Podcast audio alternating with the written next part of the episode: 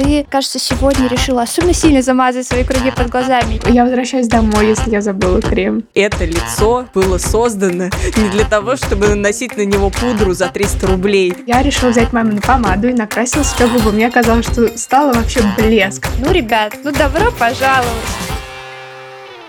Всем привет! Это подкаст «Женщины и все», который делает команда издания «Горящая изба». Мы рассказываем про все, что может быть интересно женщинам, а теперь еще и делаем подкаст. Я Эля Винокурова, шеф-редактор «Горящей избы». Вместе со мной главный редактор Таня Никитина. Привет. И редактор «Роста» Полина Накрайникова. Привет-привет. Иногда случаются такие дни, когда мы в редакции тестируем на себе какую-то косметику и потом делимся в текстах своими впечатлениями. Этот формат называется прожарка. Ну а в подкасте мы про пустые банки еще не говорили. Это надо исправлять. О, ты сказала про прожарку, и я вспомнила, что у нас э, еще выходил классный текст, где автор тестировала бьюти-хаки из ТикТока. Ну, знаете, как нарисовать себе стрелки с помощью зубочистки там или как сделать Чего? румяна за 3 секунды. А, да, да, и еще больше всяких безумных штук. И вот я подумала, а вот если сейчас мы можем узнавать всякие премудрости макияжа из ТикТока, видосов на Ютубе, но в детстве у нас э, всего такого не было. А помните ли вы, как накрасились первый раз? И, может быть, вам кто-то советовал это сделать? Как вообще вам в голову пришла мысль воспользоваться косметикой? Подождите, как это неоткуда было узнавать премудрости? У вас что, не было настольных книг для девочек? Ой, блин, да. Журнал «Секреты это- Сабрины». Да, да, да. Эти энциклопедии, в которых написано про то. Я помню, что там написано, как готовить, но я не помню, написано ли там, что девочкам можно краситься. Да, у меня было написано про типы лица, что вот бывает лицо сердечком, бывает лицо вытянутое, его нужно делать шире, бывает лицо широкое, его нужно делать уже и так далее. Слушайте, кстати, про типы лица вообще никогда не понимала, как правильно это все определять, потому что когда смотрю людей, мне кажется, что у всех более-менее все одинаково, ну типа овал и все. Я думаю, Эль, у тебя овальное лицо.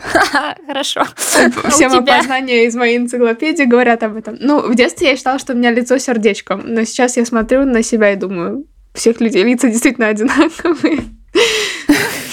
Возможно, мне просто нравилось. Сердечко звучит Так классно. все-таки, как ты там впервые накрасилась? Это был совет из книги или что тебя побудило? Это были все советы из книги сразу. Э, Мне однажды подарили чемоданчик э, с помадами, тенями и всем таким для э, детей. Вы, наверное, тоже такие видели. Там все очень Маленькая крошечное фея. и яркое. Ну, наверное, да. Я уж не помню, как он назывался. Там все очень вкусненько пахло. Было разных цветов. Такие маленькие помадочки, маленькие тени. Вот, и я всем этим накрасилась на какой-то день рождения. Но э, больше всего мне вспоминается стыдная история, когда однажды я собиралась кататься на роликах, я решила пойти покататься на роликах одна по бульвару, ну, потому что такой я была человек, любила одна кататься на роликах по бульвару. Но в этот день мне захотелось красиво покататься. Вот я прочесалась и подумала, как мне стать еще лучше. И я решила взять мамину помаду и накрасила себе губы. Мне казалось, что стало вообще блеск. Вот, я надела свою лучшую одежду и пошла кататься на роликах. А было мне примерно 9 лет. Вот, но вот беда, после выхода из подъезда я сразу встретила свою маму. Э, не разделяла мое мнение насчет того, как красиво я выгляжу. Она загнала меня домой э, и не разрешила кататься с помадой по бульвару на роликах. Вот. Вот ты, Тань, начала рассказывать про детские наборы косметики, и я вспомнила, что действительно, кажется, первый раз, когда я столкнулась э, с косметикой, был тоже какой-то день рождения, на котором мне подарили набор как раз маленькой феи. Там, знаете, было, ну, без харда, то есть какая-то гигиеническая помада, какие-то духи, что-то такое. Да, я, по-моему, этим пользовалась. И вы знаете, вот у меня в детстве, я сейчас вспоминаю, всегда было такое чувство, что я, ну, вот когда-нибудь я начну краситься, как бы без вариантов. И э, не было даже такого, что я там хотела у кого-то об этом спросить или что-то сделать, как будто само собой это, естественно, должно произойти. И вот когда уже мне было лет, может, 12, это был седьмой, восьмой, наверное, год, начались как раз э, всякие блоги про косметику, и в том числе видеоблоги.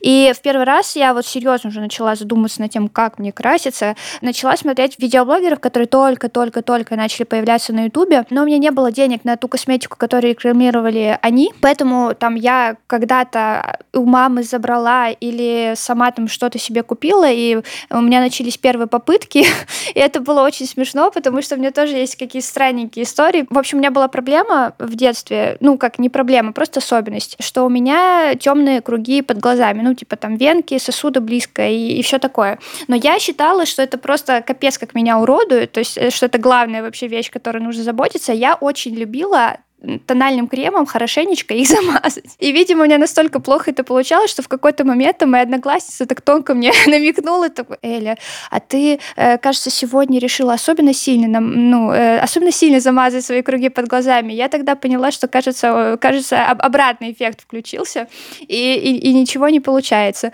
Вот. Ну, кстати, думаю, что если бы я чуть внимательнее слушала советы бьюти-блогеров, этого бы со мной не случилось. Полина, как у тебя было? Mm, я, кстати, не помню первый раз, когда я воспользовалась косметикой. Я знаю, что у меня есть детские фотографии, где я пыталась красить губы, и в этот момент я все время нахожусь в амплуа актрисы. Почему-то мне казалось, что если ты актриса, то ты не можешь появиться без макияжа на публике. Мне было лет пять. А более какое-то осознанное взаимодействие с макияжем началось как раз в классе седьмом-восьмом, когда в моей жизни появился журнал «Секрет Сабрины», где к каждому выпуску журнала прилагалась какая-то косметическая штука. И вот в одном выпуске были кремовые оранжевые тени темно-синего и белого цвета. Ну, знаете, честно, ну, не самый ходовой набор цветов. Причем темно-синие тени мне не нравились, потому что, ну, они довольно темные, и как-то это все выглядело мрачно. И я накрасилась просто белыми тенями. И когда одноклассники спрашивали меня, то что накрасился, я говорила, нет, а почему вы так думаете? Ну, знаете, такая маленькая кокетка. Вот. А, но на самом деле ни тогда, ни сейчас сам процесс нанесения макияжа не доставлял мне никакого удовольствия, потому что а, я не умею рисовать, я не умею проводить ровные линии, и каждый раз для меня огромный стресс, что у меня будут разные глаза или неровный рот, и обязательно все это заметят. А, поэтому мое взаимодействие с косметикой никогда не было слишком ярким. Слушайте, а вот, э, ну, мы все, видимо, начали более-менее краситься где-то вот после 10, да, там, седьмой, восьмой класс, и я точно помню, что в моей школе было запрещено краситься как минимум ярко. Ну, если ты, например, нанесешь тональный крем и накрасишь тушью глаза, учителя, в принципе, особо могут чего-то не заметить. Но там, если ты используешь помаду, даже телесную, или там какие-то румяна, это все очень сильно каралось и э, чуть ли не преследовалось там вплоть до уведомления родителей. Мне кажется, это странно и непонятно, зачем они это делали. А у вас такое было? У нас в школе такого, кстати, не было, но у нас э, было наказание за отступление от формы, э, причем у нас не было как таковой формы, просто нельзя было носить определенную одежду, поэтому я поддерживаю твое возмущение по поводу запрета на самовыражение. При этом я в целом могу понять э, порой недоумение учителей, когда не видят накрашенных детей, потому что когда я сама проходила практику в школе, мне достались пятиклассники, и я вела у них русский язык и литературу на четвертом четвертом курсе университета. И вот там а, была одна девочка, которая уже начала краситься, а все остальные дети нет. И это так странно и так удивительно видеть, как по-разному выглядят дети, а, как по-разному они воспринимают понятие красоту, и как одни дети выглядят уже как ну, маленькие женщины и пытаются выглядеть как маленькие женщины, приходят на каблучках а, с блеском для губ, а другие еще совсем-совсем дети и, и одеваются и выглядят соответствующе. Но я не уверена, что вмешиваться в это должны именно преподаватели. Удивляться, пожалуйста, но выражать это ребенку. Про себя. такое. Ну, типа, да. Окей, okay. а сколько вы вот сейчас уже, когда взрослые, тратите на косметику? Вот у нас был текст 8 средств ухода не дороже 300 рублей, которые реально работают. И там такие прям проверенные временем супер лайфхаковые средства. Типа прозрачного геля для бровей от Deco. А какая цена вам кажется нормальной? Слушай, это зависит от того, как часто ты будешь это использовать. Я вот, например, скорее не куплю какую-то дешевую тушь, потому что, ну, я точно этим пользуюсь, и я хочу, чтобы, если уж я этим пользуюсь, это было чем-то классным, но при этом что-то менее используемое, на мой взгляд, может быть и подешевле, потому что, ну, просто цена одной носки будет слишком маленькой. Ну, не знаю, а у тебя или какой подход? А я, знаете, во-первых, не могу сказать, что у меня есть какая-то четкая сумма, например, в месяц, э, которую я трачу на косметику. Бывают месяцы, когда я трачу 0 рублей, бывает, когда больше нуля. То есть все зависит от того, закончилось у меня что-то или нет. А дальше, когда вот у меня что-то закончилось, я в теории сейчас могу покупать и средства подороже, и средства подешевле, и в какой-то момент, когда у меня только появились свободные деньги на это, я пробовала люкс косметику. Я даже, например, когда я приехала в Париж, я, конечно же, зашла в duty free и купила там духи, и купила там, знаете, палетку Dior, которые продаются только в duty free, они не продаются больше ни в каких сетевых магазинах. И что вы думаете? Она у меня лежит третий год, по-моему, уже. Я туда пользуюсь только румянами, ну, каждый день. А всем остальным, а там есть еще тени, помады, я не пользовалась вообще ни разу. Ну, румяна прикольные, но тоже не могу сказать, что они лучше или хуже, чем те, которые я покупала в масс-маркете. Также у меня были там какие-то тональные кремы тоже подороже, но я реально не видела особой разницы. Поэтому в итоге я просто пришла к тому, что, допустим, вижу кто-то, кому я доверяю, например, тоже бьюти-блогер, э, рассказывает о каком-то средстве, хочу его попробовать. Пробую, если нравится, допустим, оставляю, если не нравится, убираю. И еще я не люблю экспериментировать с косметикой, то есть если я что-то нашла... То так и будешь это покупать? Да, я так и буду это покупать, потому что мне как бы лень, честно говоря, обычно краситься, и чтобы я еще думала, как я это буду делать, как бы нет. А мне наоборот бывает. На самом деле я редко чем крашусь на ежедневной основе. Я вообще дома сижу, как мы все сейчас, никуда не выхожу, никакая тушь мне не нужна. Но, в принципе, я крашу довольно редко, и новую косметику покупаю довольно редко, редко, но при этом мне очень скучно покупать косметику, которую я уже пробовала, и чаще всего у меня э, это происходит такими временными помутнениями. То есть, например, я увижу где-то, например, в какой-то коллекции очень классный макияж с желтой подводкой и голубыми тенями, и я такая, ой, мне очень нужно попробовать яркий макияж, и я могу заказать там палетку из 12 теней разных оттенков, там зеленый, желтый, фиолетовый, и я могу попробовать ей накраситься два раза, и потом она будет лежать у меня до следующего Хэллоуина. Э, или Нового года. Вот, кстати, сейчас так и произошло. И все мои походы за косметикой, они вот примерно такие. То есть я такая, ой, я хочу краситься румяным. Я же никогда не красилась румяным. Мне нужны очень классные румяна. И я иду покупаю румяна, ну да. А какой набор вообще, ну, косметики у вас есть на ежедневной основе? Или чем вы пользуетесь, когда краситесь? Ну, типа, кто-то пользуется только тушью, не пользуется тональными кремом. Кто-то пользуется и тушью, и тональным кремом, и румянами, не пользуется губной помадой. Ну, в общем, как у вас это устроено? Слушай, это только, наверное, не на каждый день, потому что когда ты, правда, целый день сидишь, работаешь из дома, а потом остаешься дома, то, наверное, в этот день ты не красишься. А вот когда ты куда-то выходишь, вот тут уже начинаются. Слушай, у меня на самом деле неожиданный набор. Это всегда гель для бровей и румяна. Это, кстати, тоже мой любимый набор. Да, я, я могу не пользоваться тушью и помадой, потому что где-то когда-то давно я натыкалась на исследование, что в России женщины как раз чаще всего пользуются помадой и тушью и считают себя накрашенными, когда чем-то таким пользуются. Но для меня это уже значит быть очень сильно накрашенной. Ну, то есть какое-то прям событие у нас. Да, я когда крашу губы, я чувствую, что как будто все на меня смотрят. Что, ну, а если это какая-то яркая помада, я чувствую себя необычной. При этом у меня часто обветриваются губы, поэтому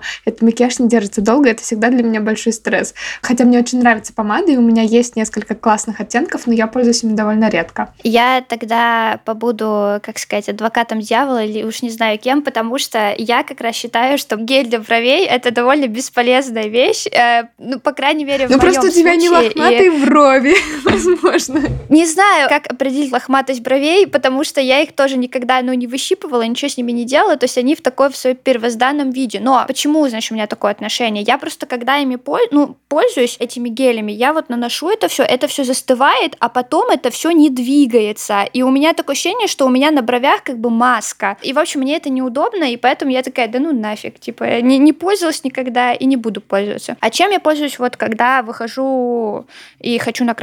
Э, я пользуюсь тональным кремом, тушью, жидкими тенями, румянами, гигиенической помадой, или цветной помадой. Кажется, что это довольно много, но вообще кажется, что это не предел, потому что еще может быть там база для теней, подводка, карандаш для бровей, э, что там еще может, праймер, ну, короче, много всяких приблуд. А я еще корректором пользуюсь. Я люблю подводку. Если я хочу добавить что-то к гелю для бровей, то я чаще всего крашусь подводкой и тушью. Но с тушью у меня такая же тема, как и у тебя с гелем для бровей. Мне не очень комфортно ее носить целый день, и мне неудобно удобно. И то есть моя внешность довольно сильно меняется, когда я крашу тушью, потому что мои ресницы не очень черные, не очень длинные. И мне нравится, как я выгляжу с тушью. Если я хочу выглядеть красиво, я скорее накрашусь.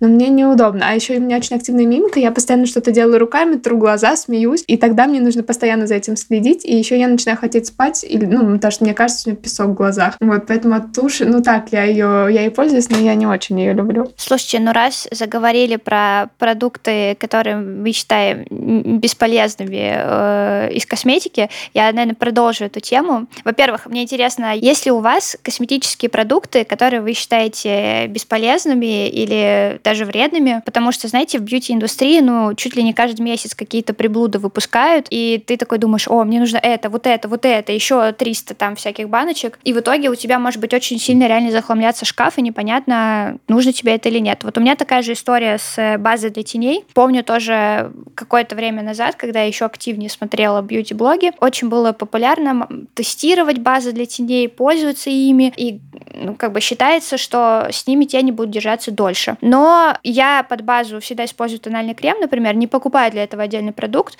и э, нормально живу. А сейчас я вообще пользуюсь жидкими тенями, к ним не, вообще ничего не нужно. Поэтому э, мне кажется, что это не нужный продукт. А у вас? Для меня такой продукт это праймер, в принципе, для всего, но э, по большей части для лица. Ну, то есть это база, которую ты наносишь под базовый тональный крем, чтобы он как бы лучше лежал. Но на моей практике я не замечала какой-то серьезной разницы между ними, но вместо этого появляется ощущение наслоения продуктов на лице. И, к примеру, у меня есть э, матирующий праймер, который э, ну, такой как спрей, ты прыскаешь на лицо, и предполагается, что ты меньше блестишь, и твой крем лучше лежит. Но у меня появляется ощущение, что у меня на лице вот тоже какая-то маска, что оно у меня все стягивается, и кажется, оно все равно блестит, и, возможно, даже больше. Общем, э, ну, э, скорее всего, я не нашла тот самый идеальный праймер, с которым э, любой тональный крем будет лежать круто, но я пробовала несколько, и ни один из них у меня не вошел в какую-то повседневную рутину, они просто валяются. Слушай, а я вот даже не знаю, могу ли я назвать какое-то средство, которое я бы сказала, что оно вот бесполезное, потому что на каждого человека, который скажет, мне это не нужно, найдется человек, который скажет, вау, а мне это подходит. Конечно. Ну, типа как гель для да. бровей. Ты можешь сказать, нужно ли это тебе. А проблема в том, что я так мало чем пользуюсь, что мне довольно сложно сказать, что из этого мне не подходит, потому что я пользуюсь таким минимумом, который кажется мне окей. Но на этот счет э, у меня есть мысль не о декоративной, а об уходовой косметике. Меня несколько напрягает тренд э, очищать кожу до скрипа, э, до блеска, вычищать все-все черные точки. Так уже давно все говорят, что наоборот не надо Вот ты знаешь, может быть и говорят, но что-то не делают. Потому что я по-прежнему вижу, как э, продаются всякие корейские там линейки из 100 шагов э, по уходу за кожей, и я вижу, как мои подруги беспокоятся по поводу черных точек, которые на самом деле не черные точки, и тут э, есть разные там, короче, особенности кожи. И мне вот кажется, что вот это вот как раз однозначно ненужная вещь, э, иметь э, миллион умывалок, если вам это не показал дерматолог. Да, кстати, на самом деле очищать э, кожу до скрипа реально не нужно, и это плохо. При этом вот все эти корейские штуковины, которые продаются, ну не только корейские, они при- могут говорить, мы очень нежно будем очищать кожу, все будет классно, и ваша кожа будет с нами хорошо. Но кажется реально, что если ты пользуешься там двумя умывалками, потом тоником, потом сывороткой, потом кремом, потом маской, это too much, даже если ты с точки зрения обывателя, ну, рассуждаешь на эту тему. Я знаю также, ну, некоторых людей, и, может быть, даже, ну, тех же бьюти-блогеров, которые культивируют этот подход и говорят, ну, вот посмотрите, какая кожа в Корее у девчонок, там, у парней. У нас может быть такая же, если мы будем пользоваться э, всеми этими средствами. Но, кажется, я сейчас не буду утверждать точно, были какие-то исследования, которые говорили, что нет, как бы, какой-то особой разницы, нет какой-то корреляции. То есть, условно, если вы хотите, чтобы ваша кожа не стягивалась. Наносить крем нужно, и, возможно, даже маску в, зимнее, например, время года, когда все очень сушится, но кажется, что этого достаточно. Но это только личное мое мнение, я, конечно же, не дерматолог. А мне кажется важным а, наблюдать за своей кожей и за тем, как то или иное средство на нее влияет. У меня тоже есть субъективное ощущение, что если их слишком много, ну, условно, 10 ступеней, то ты можешь сам не понимать, что для чего ты используешь, и ты не сможешь следить, насколько хорошо это работает. А когда я начала работать с дерматологом, то одним из полезных советов, которые он мне дал, это вводить средства в уход по одному. Ну, то есть вот ты пользуешься только кремом, например, увлажняющим. Тебя беспокоит, например, не знаю, все-таки сухость. И тогда ты добавляешь, например, какую-нибудь гиалуроновую кислоту или увлажняющую сыворотку другую, и ты смотришь, ага, стало лучше, окей. Вот, если у тебя есть еще какая-то проблема, ты можешь потом попробовать ее решать. Но если используешь все сразу, то ты, возможно, не поймешь, что это то тебе помогает, а что нет. Вот мы сейчас с вами говорили про а, переизбыток уходовой косметики, но есть еще вопрос, ну даже не знаю, дискуссионный вопрос переизбытка косметики декоративной. Я вот знаю, что некоторые девушки чувствуют себя неловко, когда выходит на улицу не накрашенными, я встречала аргумент, что я как голая, или э, я не могу показать там свое лицо. Испытывали ли вы когда-либо подобный страх, э, показываясь где-то без косметики, и что вообще об этом думаете? Я испытывала подобный страх, причем он был довольно выраженным, и это было в подростковом возрасте. Ну, с одной стороны, казалось бы, кажется, что дети еще не особо должны о таком думать, и они хороши и так, и свежи. Да-да, дети только об этом и думают, мне кажется, на самом деле. Да, но э, здесь, конечно, еще возникает второй момент гормональной перестройки прыщей. У меня была проблемная кожа в подростковом возрасте, очень проблемная, и это все началось довольно рано, ну, типа там в пятом классе, в шестом классе. И я себя по этому поводу очень э, неловко чувствовала, и для меня э, прийти в школу, там, что-то не замазать, рассказов, это было, ну, реально равносильно тому, что я там приду куда-то голой. Я очень этого стеснялась. Это сохранялось, наверное, до конца школы.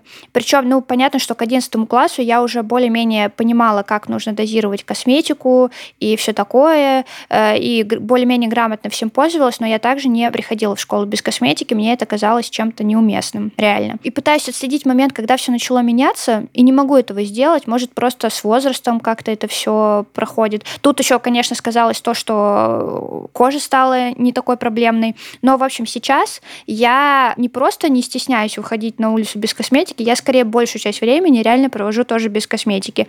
И э, крашусь только если, ну, кому-то иду или какое-то там мероприятие, или просто есть и настроение у меня такое, что захотелось накраситься. И сейчас такой проблемы нет. На самом деле, ты рассказываешь свою историю, и я понимаю, как э, много моих одноклассниц испытывали а, похожие ощущения. Даже те, кто не сталкивался в подростковом возрасте там с акне или какими-то еще изменениями кожи. При этом мне в этом плане, наверное, повезло, потому что у меня не было никаких особенностей кожи. Рядом также не было людей, которые вызывали во мне какие-то комплексы по поводу своей внешности, поэтому я довольно долго считала, сказала, что мне вообще не нужно краситься, что это лицо было создано не для того, чтобы наносить на него пудру за 300 рублей.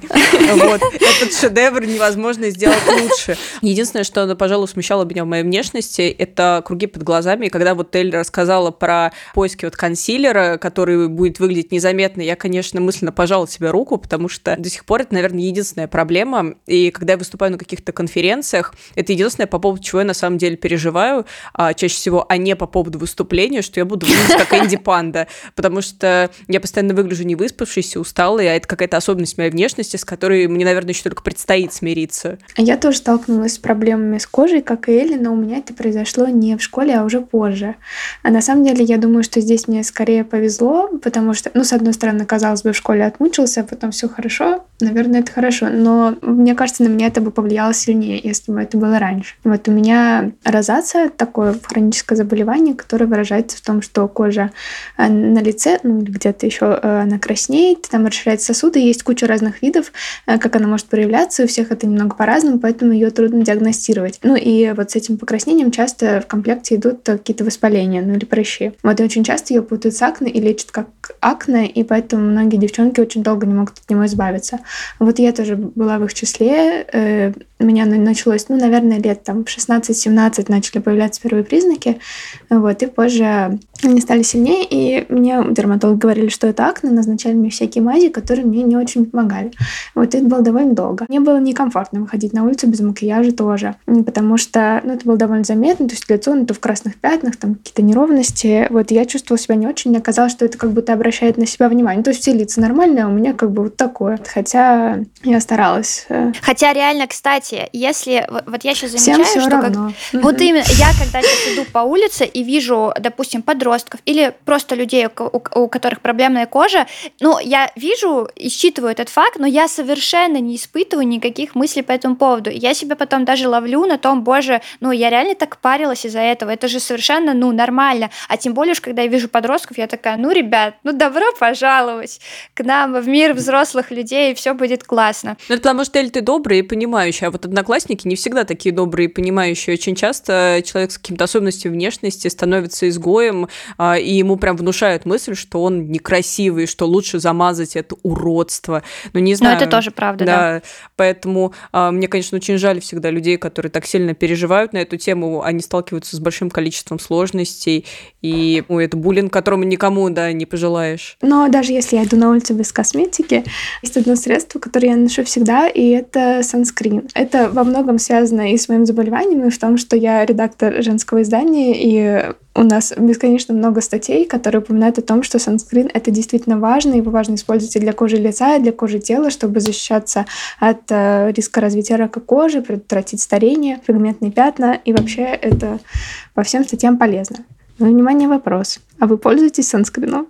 Слушай, я отдельно никогда его не наношу, но я нашла лайфхак. Я купил себе увлажняющий крем с санскрином. Так, надеюсь, можно, э, а то, может, я опять пролошилась. А какой там уровень? Я не знаю, я знаю, что там должно быть написано SPF и цифра. Блин, ну я посмотрю после записи подкаста. Вообще так можно, так можно, но ты должна по идее, следить за тем, какой э, индекс, э, короче, насколько активно Защиты солнце на улице. от разных лучей. Да, и, например, да. когда там пасмурно или ты вышла ненадолго, то можно пользоваться там 10, 15, 20, а если ты выходишь на солнце летом, то лучше брать что-то посерьезнее. А в увлажняющих кремах редко содержится прям там 30 плюс, 50 плюс. Ну, кто знает. Но, к счастью, и мы живем не в Сочи, вот так. К счастью или не к счастью?